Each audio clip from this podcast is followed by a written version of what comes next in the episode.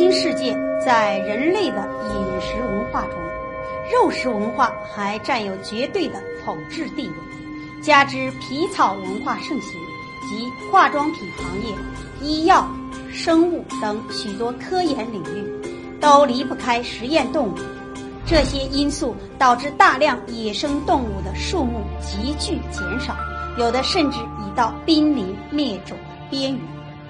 而人工养殖的动物每天过的是生不如死的日子，等待他们的只能是被宰杀的命运。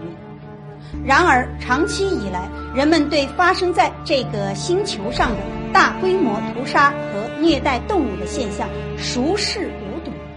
由于人们对动物的权利和福祉普遍持漠不关心的态度，致使屠杀和虐待动物的行为渗透于社会生活的各个领域。在屠宰场，在厨房里，在餐桌上，在豪华的饭店里。在现代化的实验室里，到处都充满着血腥的气息和动物的呻吟。全世界每年屠杀的动物数量是世界人口的七倍多。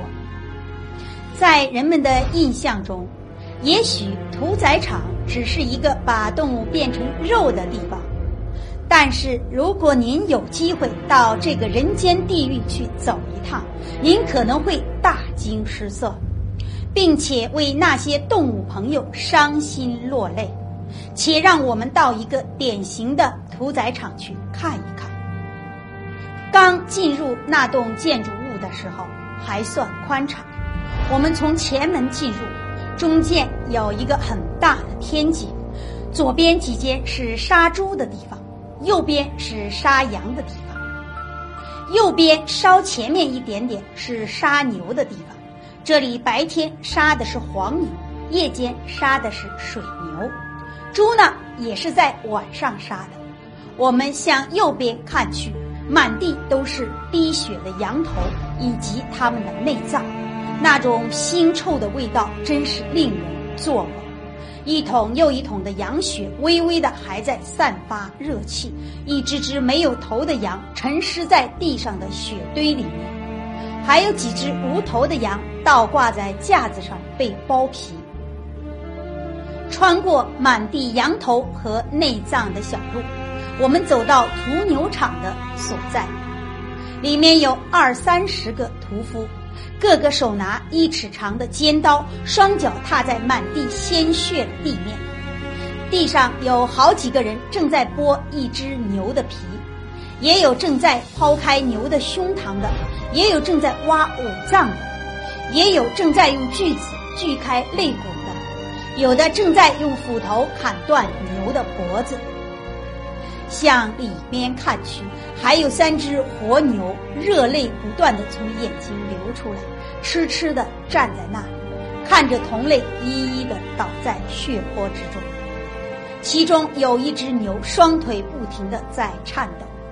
似乎快站不住脚了，那种哀戚恐惧的神情，实在是我们一生中仅见。很快的，就有一个人走进来，把其中一只牛牵到比较宽敞的地方。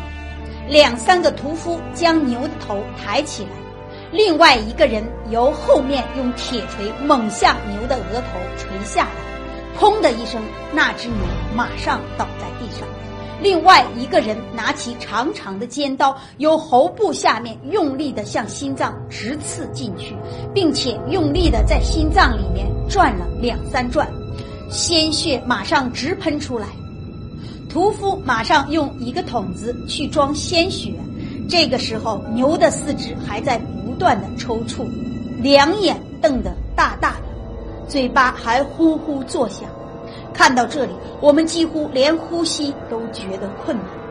马上呢，又有一个人抛开牛的胸膛，肠子内脏流得满地都是，锯子斧头毫不留情地肢解着那个还在抽搐的身体。他先失去了内脏，又失去了头，接着又失去了腿，他的身体在我们眼前被节节肢解。此时，又有一只热泪盈眶的牛。被牵了进来，各位朋友，生灵无数，何止是牛羊被宰杀的时候才有痛苦？在杀大鱼的时候，即使将它的内脏都取出来，它仍然能够跟活的时候没有两样，在水里游动。就算您把它砍成一节一节，它仍然寸寸跳动。烹煮鳝鱼的时候，刚刚把它放入浮滚的锅内，它便会在锅内极力的跳动，上冲锅盖，吭吭作响，声音非常凄惨。蒸螃蟹的时候，绑住它的脚，马上加热，它想死也死不得，想跑也跑不了。它在里面非常惊慌的爬来爬去。事实上，最痛苦、最刻骨的怨恨，也不过如此而已。活杀螃蟹的时候，当我们用钢刀把蟹身剁成两半时，它的蟹钳仍然紧抓住钢刀不放，愤恨之情表露无遗。一只田蛙被宰杀的时候，虽然它的头已经被斩落了，它不时会用它的双手去摸原来的头部，但是怎么摸都摸不着。当它的皮被剥下的时候，它的全身仍然在跳动，而且形状跟人一模一样。我们怎么忍心吃得下它呢？有的人喜欢吃活虾，当您把活活的虾的壳剥下的时候，把它放进嘴巴里面去咀嚼的时候，它的肌肉仍然在抽搐。即使我们在屠宰前让牲畜完全麻醉，使之毫无知觉，我们也无法消除牲畜对死亡的恐惧以及死前强烈的沮丧情绪。关于这一点，我们从某媒体对于屠宰场景的描述中可以略知一二。当一头猪被宰杀时，周围待宰的猪都背向这头猪，本能的躲避。不敢目睹，不少猪吓得全身哆嗦。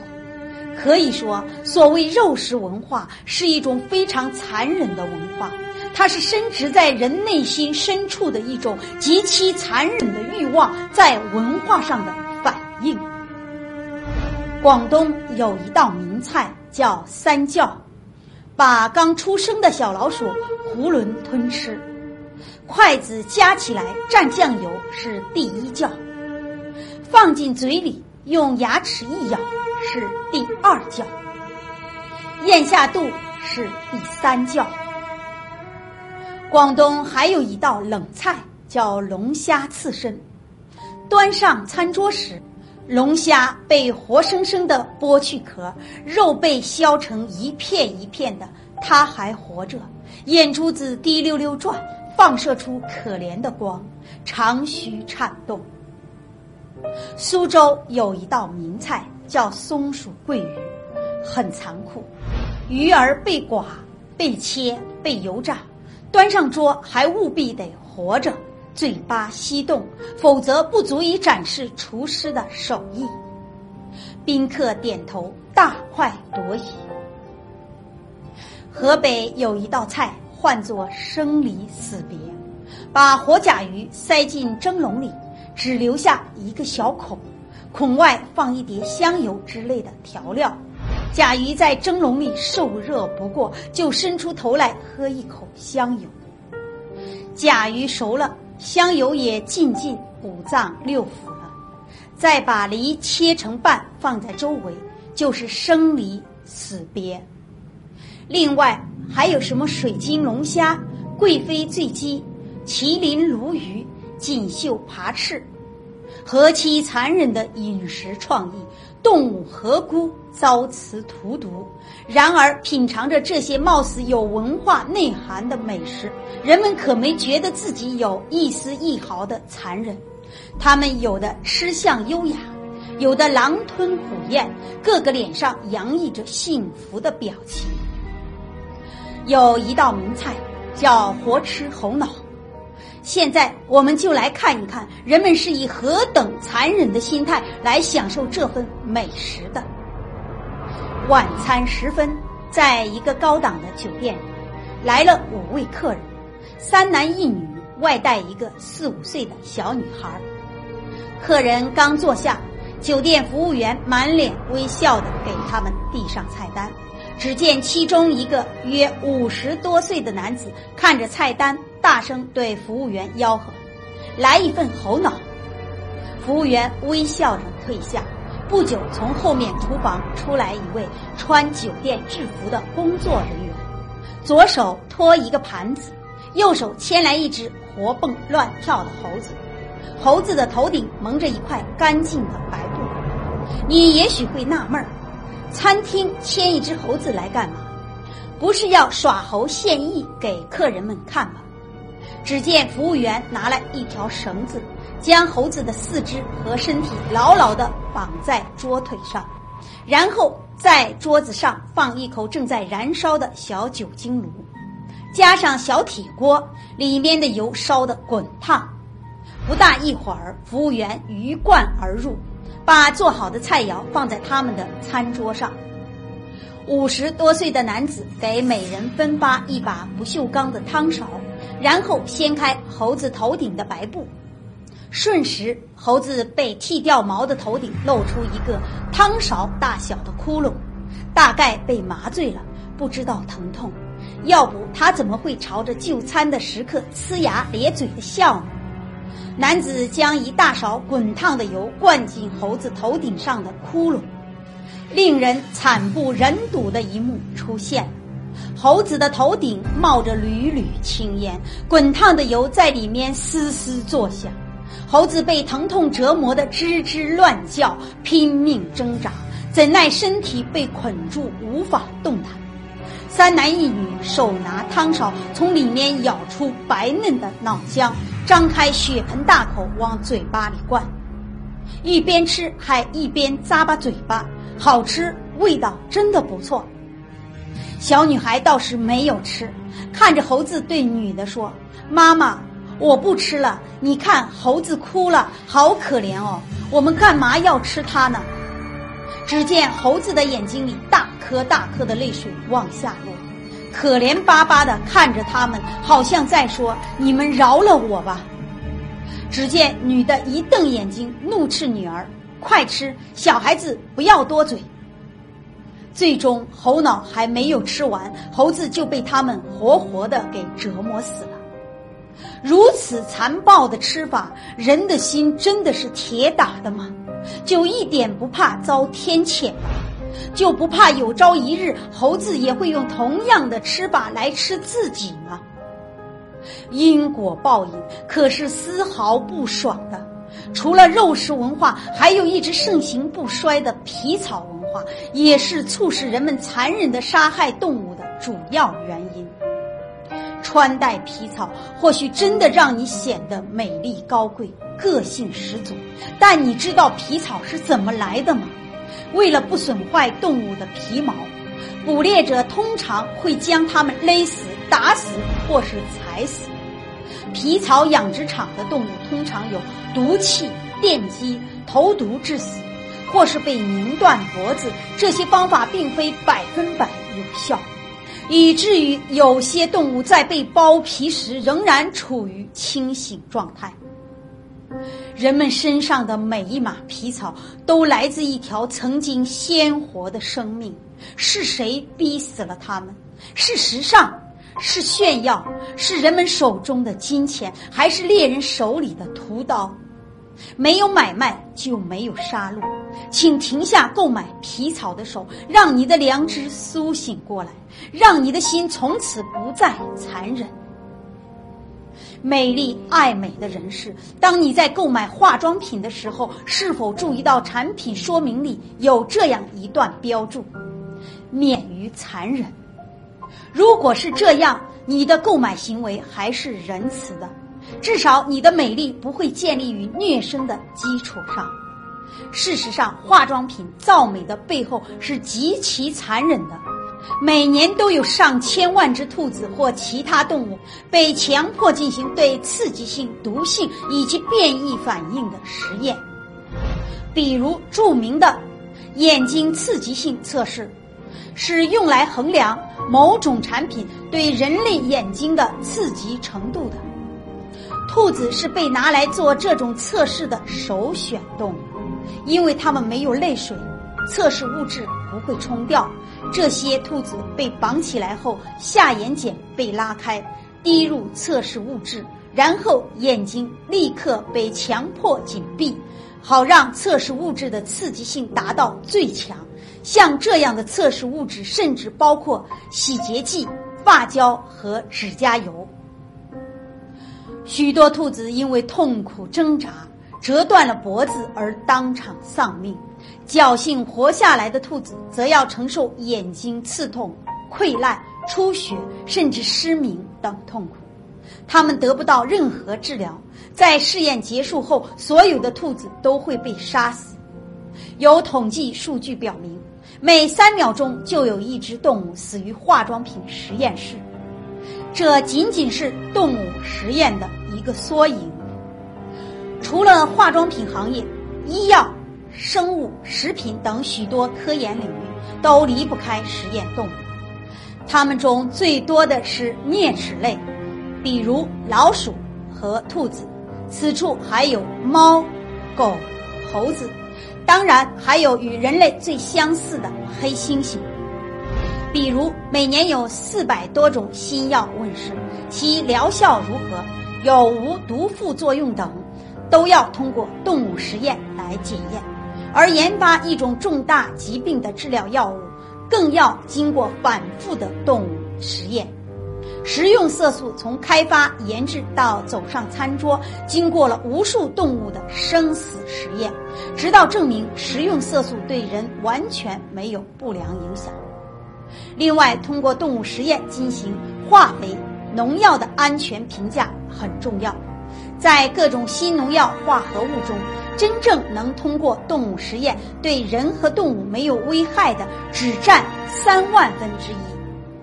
这些实验动物就是人类健康的挡箭牌，是科学研究的牺牲品。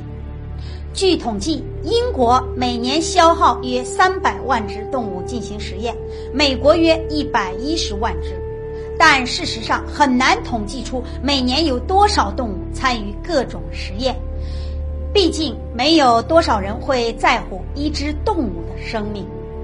然而，无数的事例证明，动物也是有灵性的，是和人平等存在的，同在六道轮回循环往返。今日你吃它的肉，穿戴它的皮毛，将来必要还它。因果报应是丝毫不爽的。最好的方法不是去怒意他们。残杀他们，而是善待他们，和他们做朋友。动物其实并不比人类傻，有时比我们还聪明，至少它通人性。在欧洲的一个小火车站上，有一尊小狗的雕像，这里面有一段动人的故事。狗的主人是个小职员，单身，只有他与这条小狗相依为命。每天主人坐火车去上班，小狗都要把它送到车站，晚上再到车站来接主人回家。年复一年，有一天主人上班时遭遇车祸，再也没有回来。但是忠实的小狗每到主人下班的时候，总是准时到车站去。就这样持续了一个月，小狗瘦了，毛乱了，脏了，最后它死在车站上。市民很感动，特意做了一个雕塑纪念他。在明朝年间，南坡有一个乞丐养了一只猴子，他训练这只猴子耍木偶戏，然后带他到集市表演，将赚来的钱买食物充饥。十多年来，不论寒暑，乞丐与猴子都是相依为命。后来，乞丐老了，行动不方便，不能再带猴子上街市卖艺赚钱。但猴子很有灵性，他每天独自走到市场卖艺，继续赚钱养活乞丐。村人都知道这只猴子的情况，所以大家或多或少都会施舍些食物给他，让他带回给乞丐吃。直到有一天，乞丐病死了。这只猴子就拿着当天起来的一些钱和食物，走到市场一家棺木店门前，在那里又叫又跳，不愿离开。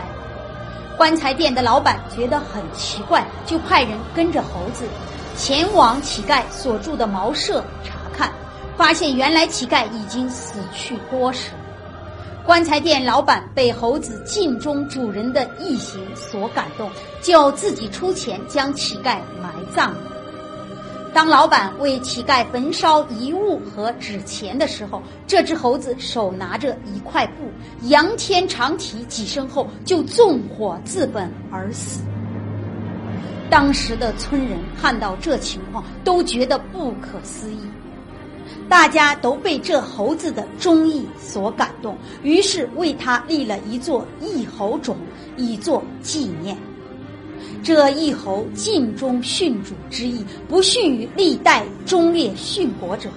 可知动物亦有灵性，对于他们，我们怎能为了口腹之欲，残忍地将其杀害？朋友。也许平日里要你从一只活公鸡身上拔一根鸡毛下来，你都不敢；或是心中不忍，你又何忍去吃动物的肉，穿戴动物的皮毛呢？朋友，只惜你心中残忍的欲望吧！善待动物，学会与它们在这个地球和谐共处。我们的生活环境会变得越来越干净美丽，我们的心会越来越慈悲善良，我们的家园将变成一片净